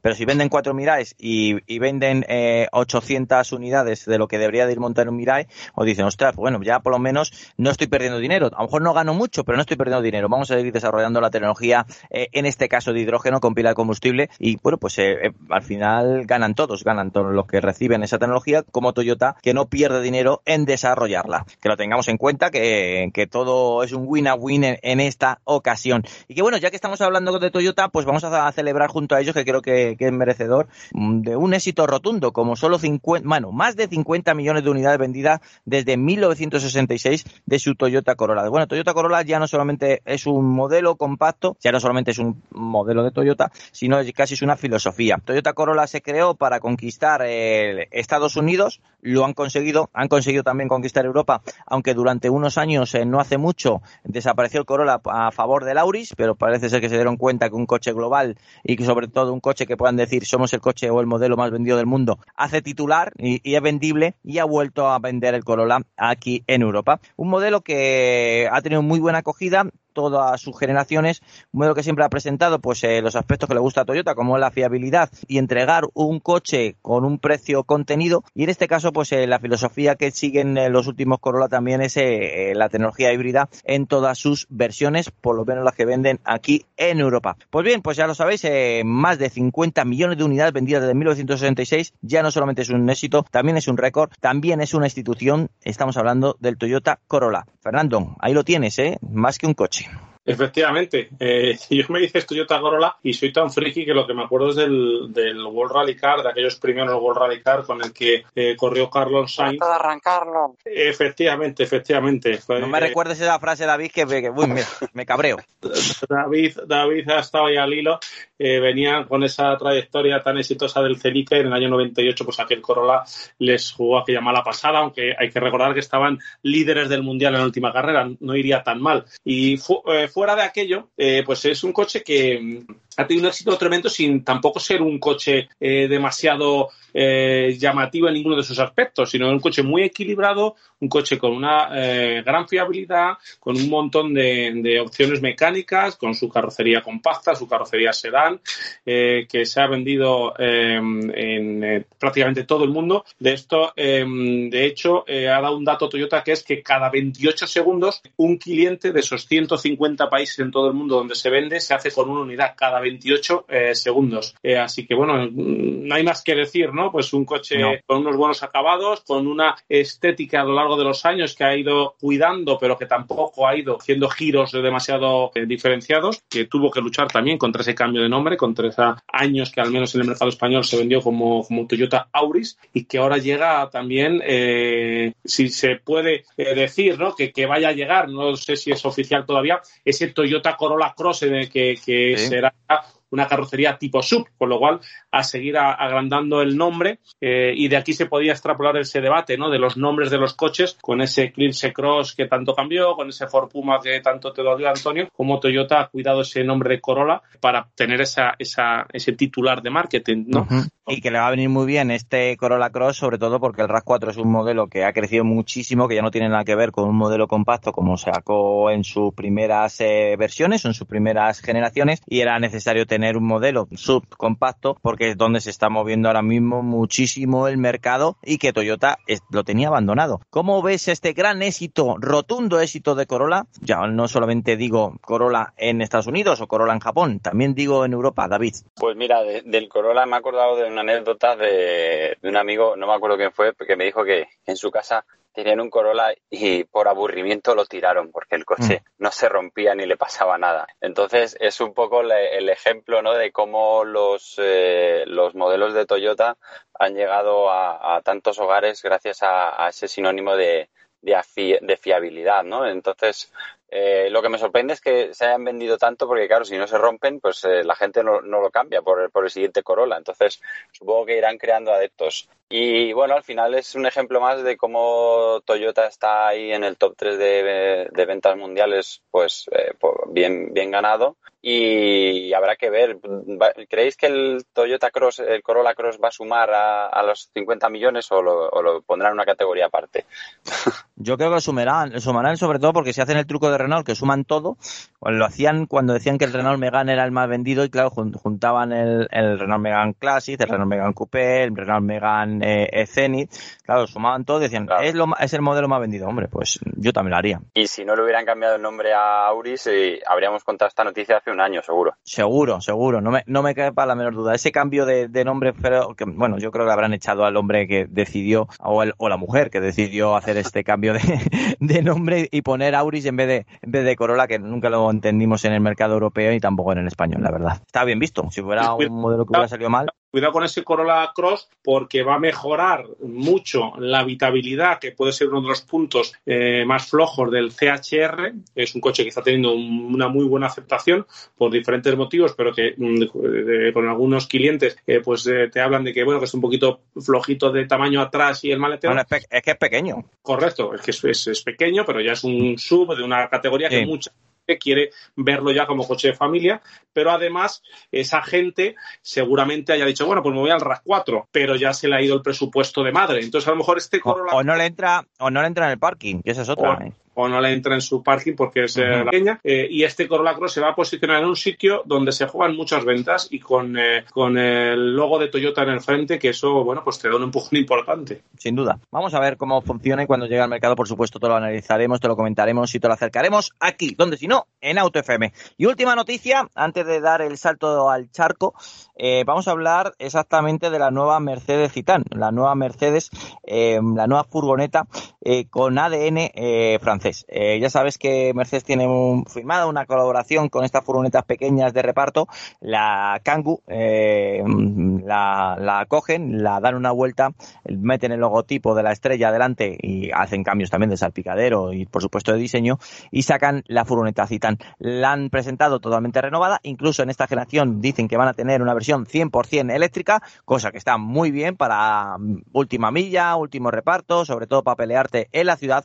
Y que bueno, pues eh, sobre todo presenta pues eh, la tecnología que vemos en el clase A han incorporado gran parte en esta Citan eh, nos presentan también un saltito más de calidad que nos tienen acostumbrado en este tipo de furgonetas y luego también nos van a sacar una versión camperizada que Mercedes tiene mucho que decir en el mundo camperizado ¿cómo ves esta nueva Citan David? Pues otro acierto por parte de Mercedes si no tienes el producto busca con quién aliarte y sácalo ¿no? Eh, ya tienen la clase V magnífico producto que se fabrica aquí en, en España. Y ahora, pues, eh, un coche, una, furgoneta, una furgoneta monovolumen, como lo quieren llamar ellos, porque a la clase V le ponen ahí mil, mil apellidos, eh, para, pues, para reparto. Va a tener versión comercial, imagino, ¿no? Y versión normal. Sí. Bueno, pues eh, ahí está la alternativa. Siempre está bien que haya una alternativa premium, porque a lo mejor alguien pues quiere, quiere una furgoneta, pero se puede permitir algo mejor o apuesta un poco más por la calidad de, de otra marca. Y, nada, bienvenido sea. Y con versión eléctrica, pues mira, en la ciudad para que eh, rebasen ciclistas a 60 sin que les oigan por detrás venir los pobres ciclistas, que siempre van las furgonetas de reparto como locas con la hora pillada.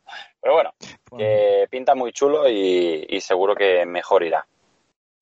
Fernando, Sí, eh, como dice David, hay que adaptarse, hay que tener el producto. En, el logo de la estrella vende mucho y no todo el mundo va a tener ningún complejo, ¿no? Por, por que sea una furgoneta, como bien decías tú, de origen francés. Con esa versión furgón, como tú decías, esa versión tourer que sigue siendo y sigue costando eh, a muchos clientes, ¿no? El ver eh, su futuro coche en una furgoneta de este tipo, pero hay que decir que son auténticos turismos a nivel de insonorización, a nivel de confort de marcha, dinámica, equipamiento, motores y sobre todo con el tamaño muy bien aprovechado. Son obviamente diseños y estéticas muy eh, rectangulares para aprovechar espacio de carga, para que seguramente en la versión furgón entre un Europalé y en la versión de pasajeros, pues eh, esa eh, relación tamaño, precio, prestaciones eh, suelen ser imbatibles y todo aquel que busque un coche amplio, un coche familiar y no sea tampoco una persona que le dé demasiada importancia a tener,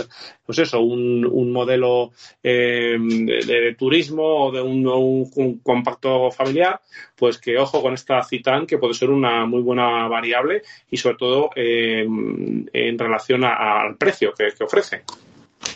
Yo creo que, sobre todo, eh, también estéticamente entra muy bien en los ojos. Eh, creo que han hecho un grandísimo trabajo estético para diferenciarse con la Kangoo y algunos detalles, a lo mejor en el pilar B o, en el interior, sobre todo si la versión furgoneta sí que podemos eh, encontrar más uh, o, detalles similares a, la, a la Kangoo, pero por el resto sí que es totalmente diferencial. Entonces, pues en eso tranquilos, a la gente que invierta en esta Citan no tiene nada que ver con, con la Kangoo exteriormente. Y luego también me parece una decisión muy interesante porque hay gente que le gusta y le confía en la gente de Mercedes, sabe que sí, que está basada en la Kangoo, pero también sabemos todos, sobre todo lo vimos con el Clase A cuando montaban nuestros motores de 1500 DCI, es que sí, eran motores de Renault, pero tenían electrónicas de Mercedes, eh, variantes de, bueno, cambios eh, eh, de algunos aspectos mecánicos del motor también eran de Mercedes y luego hemos visto el gran resultado que han dado en el Clase A, con lo cual pues eso también puede servir. Sí, sí, sí, pero que los motores que se fabrican en Valladolid, no hace falta que tengan electrónica de Mercedes para ser motores de una vez, ¿eh? vale, vale, bueno, pero yo te digo cómo, cómo eran. Sí, sí, sí, sí, pero que los mejores motores de, Renault se fabrican en Valladolid y por supuesto que cuando les fabrican para Mercedes, como los, los que van a montar esta furgonetilla, eh, ya son de una vez motores como Dios manda. Aquí en Castilla fabricamos los mejores motores del mundo, ¿eh? Vamos a poner los puntos sobre las IES. Bueno, vamos a saber cuál es tu opinión sobre Citán, ya que aprovechamos y hablamos contigo. Pues como me mandasteis a mí a probar el Kangoo, pues más o menos eh, creo que sé cómo va a ir, que es razonablemente bien. Y además aprovecho para recordar esos especiales eh, sobre seguridad que tenemos en el podcast en los que sí desgranamos eh, cómo ha sido la seguridad en EuronCap del Renault Kangoo, que aunque aquí mm, eh, Mercedes ha implementado algunas diferencias estéticas y sobre todo de software a la hora de, temas tecnológicos, pero la gente se va a poder hacer una idea muy bien de cuál es la seguridad real de esta furgoneta. Yo lo que sí que he echado en falta es que Mercedes hubiera metido Isofix en el asiento central trasero y no, han cometido el mismo error que Renault en la Kangoo y solo hay Isofix en las dos plazas laterales traseras. Pero por lo demás es una furgoneta muy válida tanto para trabajar como para disfrutar en familia sin ningún tipo de complejo. Bueno, pues ahí está la nueva CD Citan y por supuesto lo hemos presentado. Cuando la aprobemos también te acercaremos nuestra valoración, pero a priori, por lo que vemos y lo que sabemos, nos ha gustado mucho. Tengo que agradecer que nos haya acompañado, que le hemos pillado en mitad del... ¿De dónde venías, David? A ver, que me, que me entere yo, que cuando habla con él antes del comienzo del programa me dice, estoy corriendo, estoy corriendo para llegar. Pues que había quedado para unos asuntos de Petroje de Gas. Joder, es que no puede ser, es que no, no, no le sacamos, ¿eh, Fernando? pues siempre me lían, me lían, siempre. Sí, Oye, ¿te has encontrado hoy algún cochecito chulo, chulo que no se ve todos los días? Cuéntanos qué coche qué te ha parecido? ¿Has pillado? me, has, pillado. Lancia. Ah, no, no es de hoy, es, era un era un Remember, sí, estaba embargado, como cuando vamos a las presentaciones internacionales. Sí, sí. Dos preciosos Lancia Aurelia, una versión de calle que era de Carlos de Miguel, periodista de La Razón y piloto de clásicos, y la otra la conducía eh, Antonio Zanini, eh, que era una unidad de carreras de ex eh, Clay Ragaccioni, o sea que buen pedigrí que traía ese coche en un estado de conservación que estaban los dos para, vamos, para, para llevarlos a un museo. Pero por suerte eh, todavía queda gente que los usa y los disfruta. O sea que el, el, que compre la revista Turini este mes encontrará ese reportaje. Yo tuve suerte que la presentación del Q4 les pillé en Morcuera haciendo las fotos allí en, en una esplanada. ¿Y te, y te fuiste corriendo a verlo? Hombre, vamos, me tiré de cabeza con el Q4, lo abandoné en una esquina, pobre, y me fui corriendo a, grabar y a hacer fotos, porque no todos los días se encuentra con, con dos clásicos como esos. No, la, verdad es que sí. Pues agradecerte mucho, Diego, que hayas estado en nuestro primer programa de la temporada, nuestra décima temporada, y que, bueno, por supuesto te tendremos y esperemos decir que, que nos vemos en el estudio de Onda Cero. Un placer, y eso dalo por hecho porque es que vivo en, en, la, ciudad donde está, o sea que genial, no puedo Escapar, ¿eh? Prepárate, prepárate. Muchas gracias, David. A vosotros. Hasta luego. Bueno, sale David y entra Diego Durruti desde Argentina. Bienvenido, Diego. ¿Qué tal, Antonio? Muy bien, muy bien. Bienvenido al primer programa de la temporada, de nuestra décima temporada. Ya sabéis que Diego Durruti el año pasado nos acompañó. Eh, como mínimo teníamos que tener una vez al mes. Este, este año también lo queremos hacer así. Y luego aparte ya sabéis que de nuestra voz eh, predilecta desde el otro lado del charco, sobre todo también para hablar de competición y en especial de las 24 horas de Le Mans. Que bien la acompañaste a Fernando, ¿eh? Bueno, muchas gracias. Fue una linda experiencia, ¿eh? ¿Ya has recuperado? ¿Ya estás recuperado, Fernando? Sí, yo ya estoy, ya estoy a tope. Lo que quería es que aclararas, que aclararas Sí. un, un malentendido, o yo no sé si malentendido, o que te defiendas. Circulan por Twitter mm, eh, los rumores eh, de que el señor Durruti en una carrera de cars de la prensa argentina pues no fue muy limpio y sacó a un compañero. Entonces, eh, como no hemos visto las imágenes, queremos que te, que te defiendas de esa conducción temeraria que apuntaban desde Argentina. Bueno, bueno, exactamente. Eso fue un evento que organizó Renault. Este fin de semana en la Argentina se, se co- corre los 200 kilómetros de Buenos Aires, que es la carrera más importante del Super TC 2000, una categoría de turismo. Invitó a varios periodistas, hicimos una carrera de kart y efectivamente, en ese incidente que está circulando en las redes, en Twitter, yo no tuve nada que ver. Sí en otro. En otro sí. Eh, afortunadamente no hay, no hay foto, no hay testimonio gráfico, pero en otro sí. En otro le, le pegué a un rival y bueno, gracias a esa, esa maniobra te salí tercero en la carrera. Podium. De hecho, Antonio, nuestro compañero Diego, Podium, ¿eh? Sí. Ahí está. Nuestras felicitaciones, por supuesto. Nuestras felicitaciones a nuestro compañero Diego. Bueno, queríamos, que me ha dicho Fernando, tenemos que hablar, tenemos que hablar con Diego, tenemos que preguntarle cómo ha sido el post de ganar eh, Pechito eh, las 24 horas de Le Mans con, con Toyota. Eh, ¿Cómo se ha vivido en Argentina? Eh, tremendo. La verdad que hacía tiempo que, que el automovilismo argentino eh, no era tapa de los diarios principales de aquí de, de- de la Argentina. Eh, y bueno, fue todo un acontecimiento. La realidad es que fue todo un acontecimiento para el deporte argentino, ¿no? Eh, principalmente. Eh, un año bastante particular este, ¿no? Eh, para, para los argentinos, porque no, no, no hay eventos de primer nivel como en su momento hasta el 2019 hubo aquí en el país. Sin embargo, sí tenemos la posibilidad de que representantes de la Argentina trasciendan en diferentes categorías. Tenemos el ganador del Dakar en motos, en Benavides, en cuatriciclos, también Manuel Andújar, eh, ganaron el Dakar, el Dakar eh, el año pasado, eh, en enero pasado, y ahora el triunfo de, de José María López. Realmente una revolución eh, provocó, fue recibido en Río Tercero, una, la localidad de Córdoba en la que es él, por muchísima gente, obviamente todo con un, un- festejo bastante particular por el tema de la pandemia, pero bueno, fue algo realmente muy lindo y muy contento estaba Pechito, tuve la posibilidad de hablar con él y estaba realmente muy, muy feliz. Efectivamente, porque es un hito histórico y es increíble de verdad. Mm. que Es una carrera, no es ningún campeonato, es una simple, eh, entre comillas, me lo de simple carrera, pero lo, lo, lo que genera, ¿verdad? Y estamos hablando de, de que Pechito es eh, doble campeón del mundo de turismos, eh, no es una persona que, que, que- vaya a agrandar su palmarés solo por esta carrera y todo lo que supone, ¿verdad? Lo que moviliza a un país y lo que, y lo que gusta, ¿no? De esta carrera de arriba, una carrera que pudimos ver, Diego, ¿verdad? Lo, lo cambiante que es, Sí. locura que es, eh, tantas horas que puede no pasar nada, pero como vimos en el MP2, como en la última vuelta se te puede parar el coche y la puedes liar. Es increíble lo que genera este, este, esta prueba. Sí, totalmente. Y, y- hablando de Pechito también hay que destacar una cosa. Eh, ustedes ya lo saben porque yo lo he comentado varias veces en, en Auto FM. Pechito es el mejor exponente que tiene el automovilismo argentino. Eh, es- está en el podio. Hay dos o tres pilotos más que son Matías Rossi, Agustín Canapino y Pechito López, ¿no? Y entonces que, que- que tenga, que tenga estos logros realmente hab- habla a las claras de lo que significa el automovilismo argentino también, porque es un piloto de muchísima calidad, es un buen exponente, ¿no? Y, y estamos realmente todos muy contentos y, y muy felices de, de- de- de ese triunfo histórico. Es, es algo histórico para solamente dos argentinos ganaron Le Mans, José Froilán González en el 54 y ahora José María López. José Lagunar, eh, tú nos eh, esta vez te tocó estar desde el otro lado, escucharnos esa retransmisión de Le Mans y sufrirla desde, desde lejos, comiéndote las uñas, imagino.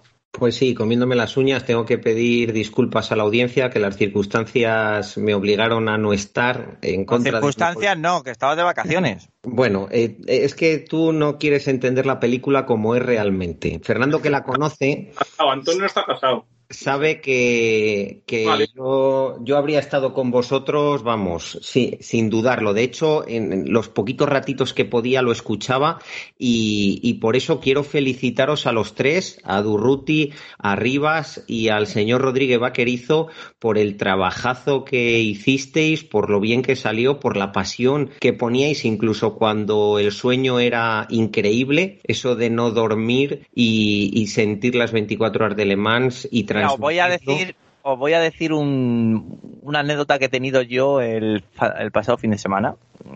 fui a Segovia y me fui a tomar una horchata. Y no es broma lo de horchata, ¿eh? Y la horchata es una bebida que hay aquí, eh, Diego, en, sobre todo en la zona de Valencia. Fui a tomarla porque llevaba yo el coche y no, no quería beber alcohol porque conducía. Y fui a pedir la, la horchata y el camarero me dijo, me dijo, me suena tu voz y te voy a decir una cosa creo que te escuché. ¿Camarero o camarera? Eh, fue camarero el que me atendió. Dice, creo que te escuché en Le Mans, en Eurosport, por la noche cuando terminé y cerré el sitio donde yo fui a tomar, que era un sitio de, pues, terminaba sobre las 3 de la mañana, lo recogerían y demás, y yo me quedé blanco y dije, sí, sí, eh, estuvimos un rato, dice, dice, ¿tú eres de AutoFM? Y yo, sí, sí.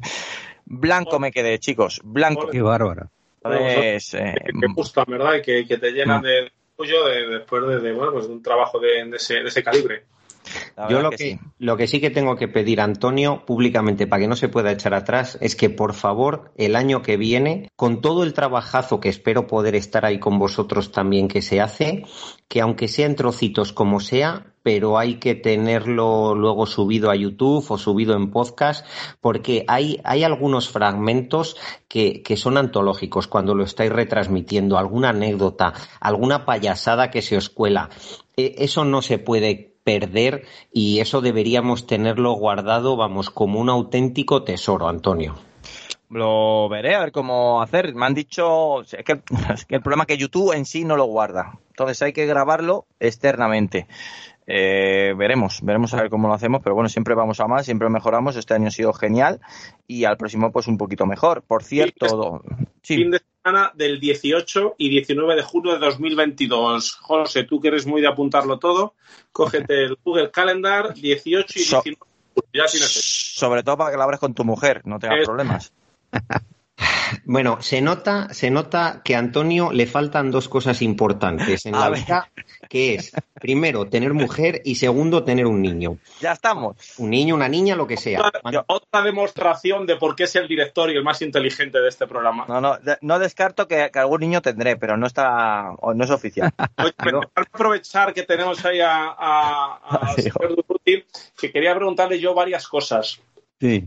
Eh, fuera ya de Le Mans, eh, de, otros temas. Te quería preguntar, en España, Diego, el Toyota GR Yaris, esa pequeña bomba eh, picante, como tú lo defines, en automundo.com.ar, que os recomiendo que entréis, incluso si no sois argentinos, Em, te quería preguntar porque en España fue un revuelo brutal, fue un coche que ha marcado un momento, que la gente le ha parecido un absoluto em, eh, aparato eh, sin rival posible, es el coche del año de la radio en España, el título que otorga AutoFM con, con Autofácil. Y quería saber si Argentina, no sé si es un mercado más especial, aunque es un país también muy, muy de rallies, eh, eh, ha, habido esa, tremenda expectación, tanto por los que lo quieren comprar como por aquellos que no pueden comprarlo, pero, pero lo admiran. Sí, totalmente, totalmente. De hecho, cuando se lanzó acá, que eso fue hace no más de un mes, eh, se hizo un evento en el Autódromo de Buenos Aires, ya había mucha gente en listas de espera, solamente 300 unidades se comercializa acá de,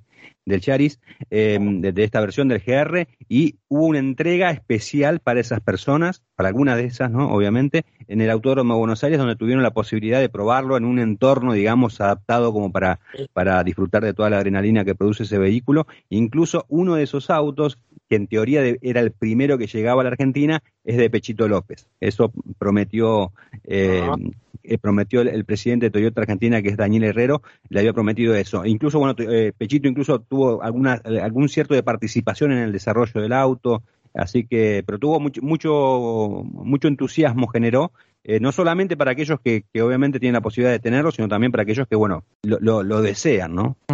Y luego te quería preguntar también, porque he encontrado muchas cosas en, en automundo.com.ar hablando sobre, sobre la financiación en ciertas sí. marcas de ciertos modelos. Eh, eh, quería saber si el mercado argentino se apoya más las ventas, eh, sobre todo a particulares, en la financiación sí. o, o es más la compra directa. No, es mucha financiación. Hay muchas, la mayoría de las eh, eh, automotrices acá en la Argentina tienen planes de financiación de diferentes, obviamente, diferentes ofertas. Hay muchas ofertas que están un poco eh, relacionadas con lo, puede ser eh, el total del auto financiado, un, un, un, una parte importante del auto. Hay muchas, muchas posibilidades de hacerlo, pero básicamente es eso, ¿no? El tema de, eh, de, de, ese tipo de oferta. Hay de todo. Hay gente que directamente no tiene ningún tipo de problema económico y lo, lo compra sin financiación, pero por lo general eh, se financia. Hay, hay mucho financiamiento de cuatro a cinco años, ¿no? Es, por lo general los planes son de ese tipo. Y luego me ha llamado la atención que, eh, que, es una cosa que yo no recuerdo haber visto aquí en España, si José o Antonio eh, lo habéis visto, me lo decís o lo decís, es eh, que, por ejemplo, en Renault eh, ofrecen, uh -huh. ahora en el mes de septiembre, todo aquel que entre en Automundo lo, lo, podrá ver, una financiación exclusiva, pero para sus modelos de producción nacional, claro. solo para los modelos que se fabriquen en Argentina. Exactamente, exactamente. De, de, la gama de vehículos, bueno, está la Lascan, eh, Logan, eh, Sandero, Kangoo, eh, y me, me, parece que me falta alguno más. El que no está dentro de ese segmento es la Duster, la nueva Duster que, se, que viene directamente de Colombia. El resto de los vehículos que se hacen acá en Argentina están financiados, tienen un financiamiento especial justamente de Renault por este mes de septiembre. Para dar ese empujón, entiendo, a la claro. industria, obviamente. Sí, sí, sí. La, la industria en, en, Argentina no está pasando justamente por un buen momento. Hay eh, ciertas cuestiones de, la economía eh, propia de, este país que eh, está un poco retraído el tema de, la industria automotriz de la, las ventas de autos. Si bien obviamente es mucho más me, mejor que el año pasado, en 2020 por la situación de la pandemia, digamos que hay ciertas limitaciones. Por ejemplo, para que tengan una idea, vehículos de más de 3 millones de pesos eh, acá en la Argentina pagan un impuesto extra. O sea, al, al 51% que ya tienen los vehículos se les incrementa un porcentaje, se lo conoce como el impuesto a la riqueza. Son vehículos, digamos, de, eh, de lujo, ¿no?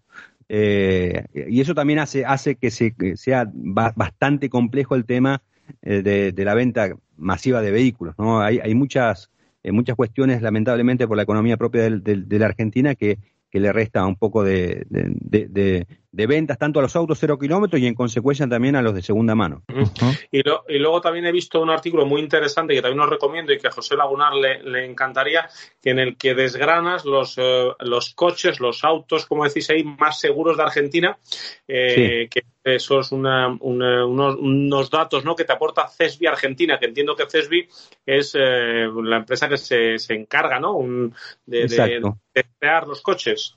Exactamente, es un, es un premio que hace, ya van por el año número 18, si no, no mal no recuerdo, eh, que premia los autos de 2020, ¿no? Año y bueno, 14, Toyota fue. ¿Cómo? Eh, 14 años, 14 años Cat, que, que se los Exactamente, exactamente. Que, bueno, pre, premia justamente eh, haciendo una, una, relación de, entre eh, con todos los, los autos de, de base de, de, las gamas, haciendo la relación precio-seguridad eh, tiene una serie de puntajes y, bueno, obviamente eh, otorga justamente eh, estos premios, estos reconocimientos, donde, bueno, Toyota este año fue, fue gran ganador justamente en, en, varias categorías. Eh, y, bueno, es, también algo, algo positivo ¿no? que está teniendo también la, la, industria, que también poco a poco le está dando mayor importancia al tema de la seguridad, afortunadamente, de aquí a, a cinco o seis años atrás eh, cada vez tiene mayor relevancia. Bueno, Diego, la verdad es que nos dejas eh, siempre con la boca abierta trayéndonos la información del otro lado del charco. Ya sabéis que tenemos un vínculo muy especial con Argentina y en especial con Diego Durruti, para nosotros uno de los mejores periodistas del mundo del motor en Argentina. Y que, por cierto, te íbamos a preguntar, y lo otro día lo he hablado con Fernando, ¿cómo se presenta el Dakar? Uf, yo, yo creo que voy a estar en Arabia, que eso ya es bueno. ¿no? Eh, eso, cuidado, cuidado, notición, eso, ¿eh? Eso, eso ya, eso ya es bueno. No lo sabíamos, ¿eh? Sí, sí, sí, sí, es muy posible. Casi, hasta en realidad, hasta que no tenga el pasaje, yo no, no, no me siento en Arabia. Pero bueno, Mira, es muy posible te voy, a, que... te, voy a pro, te voy a proponer una cosa. Sí. El año pasado lo hiciste muy bien, hiciste unos podcasts terriblemente buenos, eh, relatando, acercando la, la, situación. Y este año, si estás en, en Arabia, mm, pues a lo mejor nosotros te podemos dar apoyo y hacerte una ayuda desde aquí. Eh, podemos darle una vuelta. Condicional, eh, Antonio. Eso no se habla en condicional. Eso se, va, se hace y punto. Ya está. Ya está. Es que esto es el, famoso directo que a mí me encanta y que no se ha hablado. Eh, son propuestas que yo dejo encima de la mesa y luego veremos si la podemos gestionar, pero a mí me hace muchísima ilusión y yo y yo sé que Fernando encima también es un loco de esto y contigo también José. Pues ahí lo dejo encima de la mesa y puede sonar bien, ¿eh? Y encima tú desde Arabia le puedes dar un toque muy, pero sí, que muy... estaría buenísimo. Oh, me gusta no, no, digo hacer lo mismo que Le Mans, o sea, estar todo el día no, 24 horas, pero algo podemos hacer. Sí, sí, sí, sí, sí, sí. Vamos, vamos a hacerlo, vamos a hacerlo. Me, gusta y, lo vamos a gestionar. Fechas para recordar a los oyentes. Eh, del 13, no, primero, del primero al 14 de enero. Vale, tenemos tiempo, con lo cual no hay problema. Perfecto. lo vamos a organizar. Diego, eh, saca, los, saca, los, billetes con escala en Madrid y te invitamos a un cocido madrileño. Bueno, bueno, les tomo la palabra, obviamente, vamos a hacer eso. Vale. Pero, no, no, no, no, no. Si saca los vuelos con escala en Madrid, en Madrid se tiene que quedar por lo menos un par de días, porque a dos horas tenemos Castilla y, se uh. tiene que ir conociendo la gastronomía de verdad. Bueno, bueno, bueno, mucha invitación. Ten cuidado que sales con varios kilos de aquí. Bueno, entonces más o menos en noviembre estoy por España como para hacer toda la recorrida, para Arabia. Perfecto, me viene fenomenal. Así va a ser, así va a ser. Bueno, esto es un adelanto de lo que nos va a llegar en esta nueva temporada. Estar muy atentos, prepararos. Eh, si no nos podéis escuchar en Onda Cero, ya sabéis que nos podéis escuchar mediante podcast, que somos el programa más escuchado y más descargado de España. Y en esta temporada queremos seguir siéndolo, por supuesto. Hombre, es algo que nos hace mucha ilusión. Muchísimas gracias, Diego, por acompañarnos, que no será la última, por supuesto, y que dentro de muy poco esperemos hablarte desde el estudio de Onda Cero. Listo, un abrazo grande, muchachos. Un fuerte abrazo, Diego. Hasta luego. Un abrazo. Pues hasta aquí el programa de hoy, Fernando. Los comienzos a veces son duros, pero son muy enriquecedores. Pues este comienzo, este comienzo no ha sido duro, ¿eh? Ha sido maravilloso.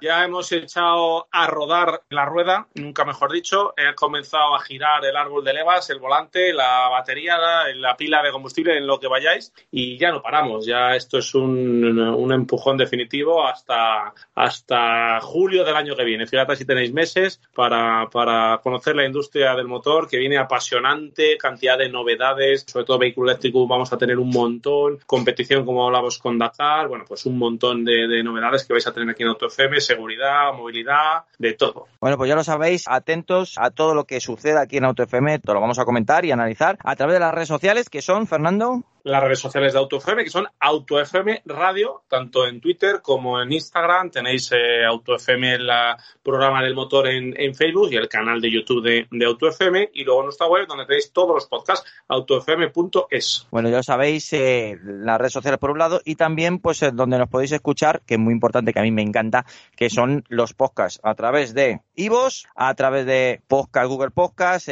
iTunes, Spotify, que ya sabéis que aunque pongas programa del motor, ahí salimos, AutoFM los primeros, por supuesto, y también pues a, eh, nos pones en Google y también pones programa motor o cualquier cosa relacionado con el mundo del motor y la radio y salimos los primeros. Muchísimas gracias, José Lagunar. Gracias a vosotros, pareja. Un abrazo. Muchísimas gracias, Fernando. Pues arrancamos una temporada que va a ser muy, pero que muy interesante. Pues absolutamente. El mundo del motor, hemos dicho muchas veces que va a cambiar más o está cambiando más en estos años que en los 50 anteriores y vamos a estar aquí para contarlo. Por supuesto, y no os perdáis ningún capítulo.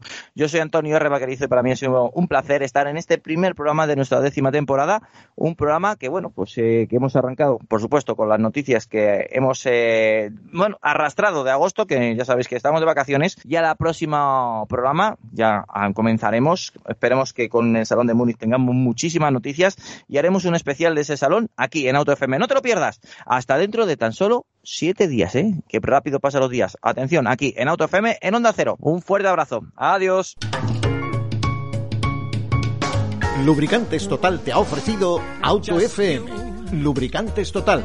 Mantén tu motor más joven por más tiempo. to cotton wool.